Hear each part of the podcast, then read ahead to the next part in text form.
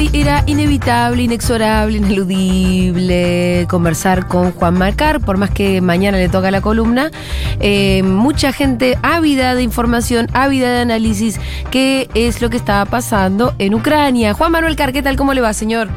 ¿Cómo estás, Julita? ¿Me escuchas bien? Bien, Juanma, hace un ratito hicimos un resumen, te lo resumo así Sí. nomás, nos atajamos mucho. No sé si lo escuchaste, no sé si Lo querés- escuché al Pitu, estaba volando el Pitu, ¿eh? El Pito Eh, estaba muy, muy informado. Es la OTAN, me está acercando el Pitu. No, estaba no. muy informado. De hecho, me dejó patitiesa, te voy a decir en un momento. Empecé ¿Viste con cómo el, sabe? el- te lo Tremendo. resumo así nomás y el Pitu me iba completando con información Pero complementaria, complementaria, pero muy, muy buena.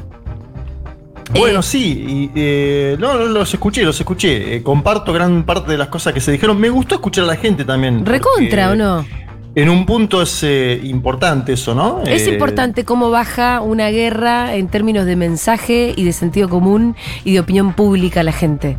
Eso te diría que es una parte muy importante de una guerra. Sí, en general nosotros además comunicamos lo que está pasando en el mundo y acá por primera vez, bueno, es una, una dimensión distinta a la que veníamos viendo en los últimos años, ¿no? Eh, si quieren empezamos un poquito. Dale. 6 de, la ma- 6 de la mañana de Moscú, eh, a, a varios de nosotros nos enganchó la medianoche argentina esto.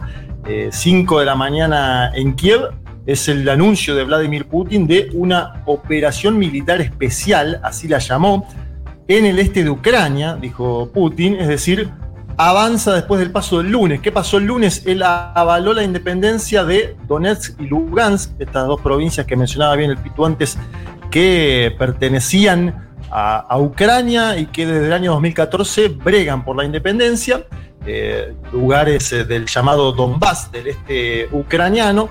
Hay dos preguntas circulando en el ambiente, ¿no? Sí. Primero, ¿es una invasión a gran escala? ¿Este es un ataque puntual y específico? Sí. Yo creo, yo creo, me, me da Julita la sensación de ser algo más intermedio y anfibio, por lo Ajá. que estamos viendo. Bueno, Una la gran, de- la pregunta Sí. que nos estábamos haciendo, que es la que nos. Un poco la que a mí más me mueve, más me moviliza, es la de si hay población civil bombardeada. O si Bueno, la habrá, o si eh, forma un poco parte del plan o no. Putin dice que el objetivo no es ese, que el objetivo es eh, estrictamente militar. Ucrania denuncia que al momento hay 10 bajas eh, civiles. Eh, esta es la información que tenemos de las dos partes. Ujú.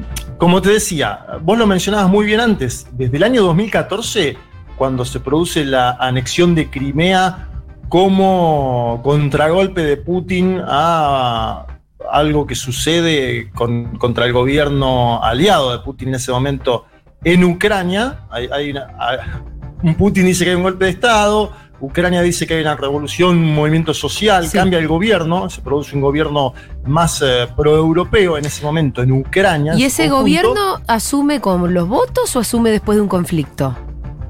Y asume después de un conflicto, gana, gana, una, gana una elección y después obviamente el, go- el gobierno actual es parte de ese, de ese modelo, podríamos decirlo. Eh, en ese entonces, 2014, se produce la anexión de Crimea. Putin dice, esto es nuestro hace 300 años. Esto después vamos a volver porque está, está yendo mucho a la historia Vladimir Putin para justificar estas acciones, ¿no? Sí. Eh, y, y Crimea, culturalmente, en términos idiomáticos, se la siente eh, afín, como siente afín a buena parte de Ucrania, la del este.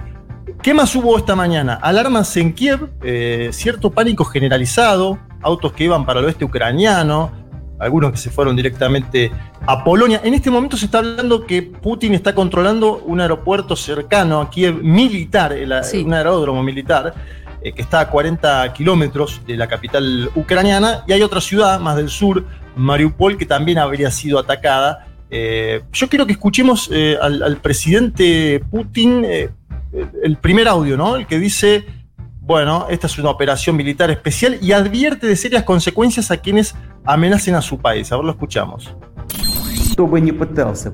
Cualquiera que interfiera en los asuntos de Rusia y más aún se intenta amenazar a nuestro país y a nuestro pueblo, debe saber que la respuesta de Rusia será inmediata y sufrirá unas consecuencias como nunca experimentó en su historia. Bueno, es fuerte bueno, también cuando habla, ¿no? Totalmente. Desde el lunes Putin está con un tono. No le baja el eh, tono, quiero decir, a la acción. No le baja el tono a la acción y es más, el segundo audio que les voy a pasar es verdaderamente impresionante porque, mm, bueno, así como el lunes Putin hace un análisis histórico de su perspectiva sobre la Unión Soviética, el papel de Lenin, él dice, Lenin se equivocó porque le dejó cierta autodeterminación a Ucrania, eh, es una equivocación de Lenin. Este tipo está yendo a la década, la segunda década del siglo XX, ¿no? Eh, para hablar de este conflicto. Y lo que dijo fue al gobierno de Zelensky, él lo caracteriza directamente. Escuchen este segundo audio, porque me parece que también sirve para comprender qué pasa por la cabeza de Vladimir Putin hoy. Dice: es una junta fascista que se hizo con el poder y le habla, escucha Julita, al ejército de Ucrania. Le dice, le dice dejen las armas. Este audio nos sirve mucho para comprender eh, la situación que se vive hoy en Ucrania y cuál fue el discurso de Vladimir Putin. Lo escuchamos. Me dirijo al ejército de Ucrania y le pido que deponga las armas. Sus abuelos y bisabuelos no lucharon contra el ejército nazi y defendieron nuestra patria común. Para que ahora los neonazis tomaran el poder en Ucrania, hicieron un juramento de servir al pueblo ucraniano. Ahora una junta fascista se ha hecho con el poder. Está saqueando Ucrania y explotando a su pueblo. No cumplan sus órdenes. Dejen las armas y vuelvan a sus casas.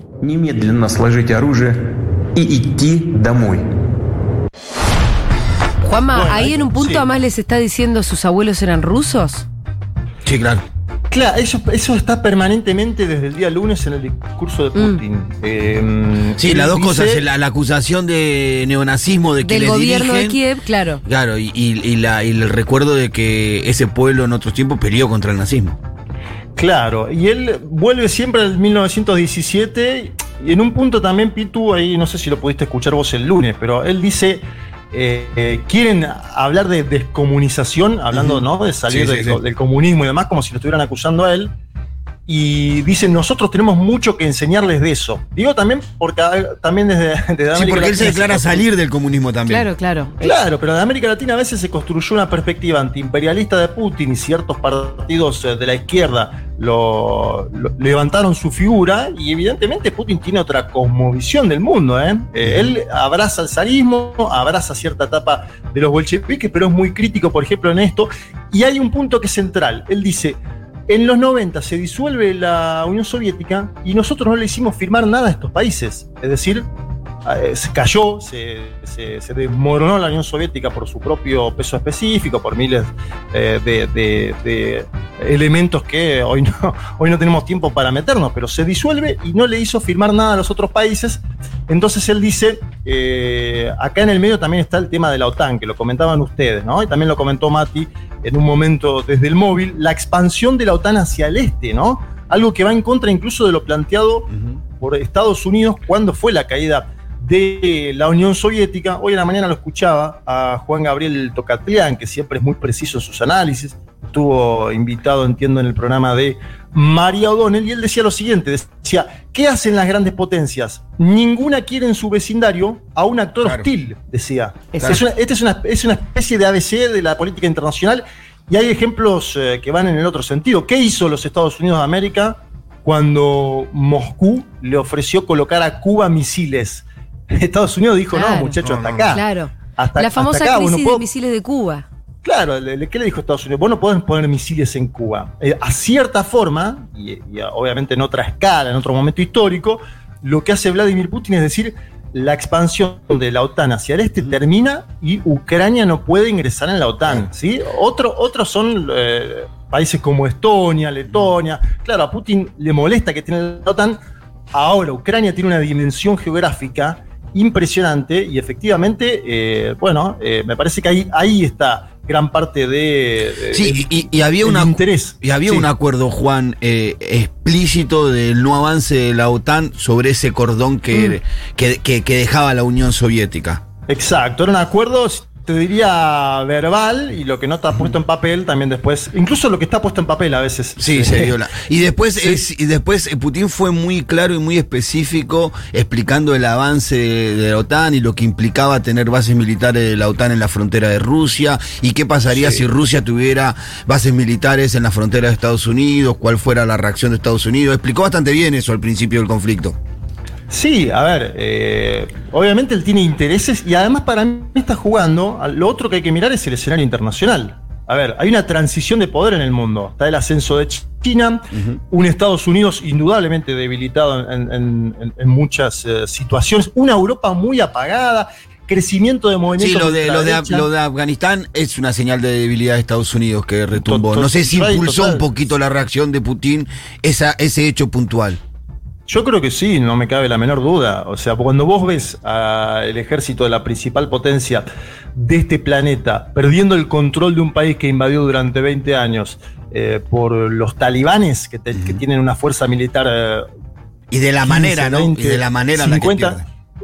Exacto, sí. Yo ahí opino igual que vos. También se posicionó el presidente de Ucrania, eh, Zelensky. Declaró la ley marcial en todo el país atención a este dato, pidió a los ciudadanos que levanten las armas. Qué fuerte eh, eso. Justamente, el Parlamento ucraniano aprobó, Julita y, Pitu, un proyecto de ley que da permiso a los ciudadanos para llevar armas de fuego y poder actuar en defensa propia, dice Zelensky. Atención a este dato. Y es el último audio que tengo, dice, Ucrania se va a defender. Escuchamos al presidente ucraniano Zelensky. Este esta mañana, queridos ciudadanos, esta mañana ha pasado la historia, pero esta historia es diferente. Tanto para nuestro país como para Rusia, hemos roto las relaciones diplomáticas con Rusia. Ucrania se defiende y no renunciará a su libertad, piense lo que piense Moscú. Para los ucranianos, la independencia y el derecho a vivir en su tierra según su voluntad es el valor más alto незалежність і право жити на своїй землі згідно зі своєю волею. Bien, ahí estaba Zelensky, uno de los hombres eh, del momento. Dentro de Europa, ¿qué tenemos? Yo decía una Europa apagada. Tenemos al canciller alemán, atención a este otro dato, Angela Merkel ya no es canciller alemana, eh, y esto Putin lo ve. Putin ve los actores Claro. que están en el escenario internacional. Yo no sé si con Angela Merkel y con Donald Trump hubiera hecho lo que está haciendo ahora. Lo digo de verdad, obviamente todo esto es contrafáctico también, pero hay un canciller que se llama Olaf Scholz, que es de la socialdemocracia, una Alemania que además es muy dependiente energéticamente Claro. de Moscú, Sí, sí. eh, Por el gas, ¿no? históricamente, por el gas y en el último tiempo. Escuché que el 30% del gas que consume Europa se lo proporciona Rusia. Y ese es uno de los elementos principales que tiene Vladimir Putin eh, dentro de lo que es esta capacidad de negociación. Eh, dijo Scholz que era un día fatídico para Ucrania y negro para Europa. También habló Biden.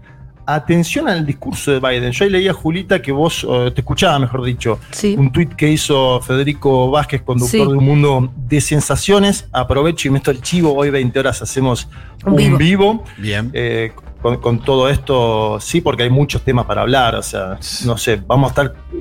Calculo yo más de una horita seguro. ¿eh? Eh, Yo a me ver, prendo, che, que me con- interesa esto. Sí, Biden Sí, sí, condenó sí, los acuérdense, ataques. 20 horas hoy hay que ir al vivo de Instagram. Así es. Bi- Biden, ¿qué hizo? Condena los ataques en Ucrania, pero baja una línea que es la siguiente, que dice Estados Unidos por el momento no va a participar de los combates. Claro. Es decir, muestra un apoyo a Zelensky, pero no parece ir más allá. Eh, por el momento. Estamos viendo que todo esto... Sí, a mí me da la impresión que no logró la estrategia de arrastrar a la OTAN al conflicto, que quedó como medio solo en eso, ¿no? Pareciera como que las otras naciones de la OTAN no están tan convencidas de entrar al conflicto. Creo que también es razonable porque esas naciones de, de la OTAN están en Europa y serían las principales damnificadas de cualquier conflicto. No es lo mismo pelear un conflicto a los kilómetros que está el pueblo de Estados Unidos que a los kilómetros que está Francia, ¿no? Y todos los demás actores. Fíjate que eso es lo que le dice Vladimir Putin a la prensa el día que se junta con Emmanuel Macron. Le dice algo así como, el que va a sufrir es Europa. Eh, y era un mensaje que más que para la prensa también estaba dado al propio Emmanuel Macron, el presidente de Francia. Yo vuelvo a... El, el antecedente que menciona Pitu de Afganistán el año pasado me parece que es clave Sí. para entender por qué avanza ahora Vladimir Putin, ¿no? Eh, porque estamos tratando de comprender acá. Esto lo importante hoy es comprender qué está pasando.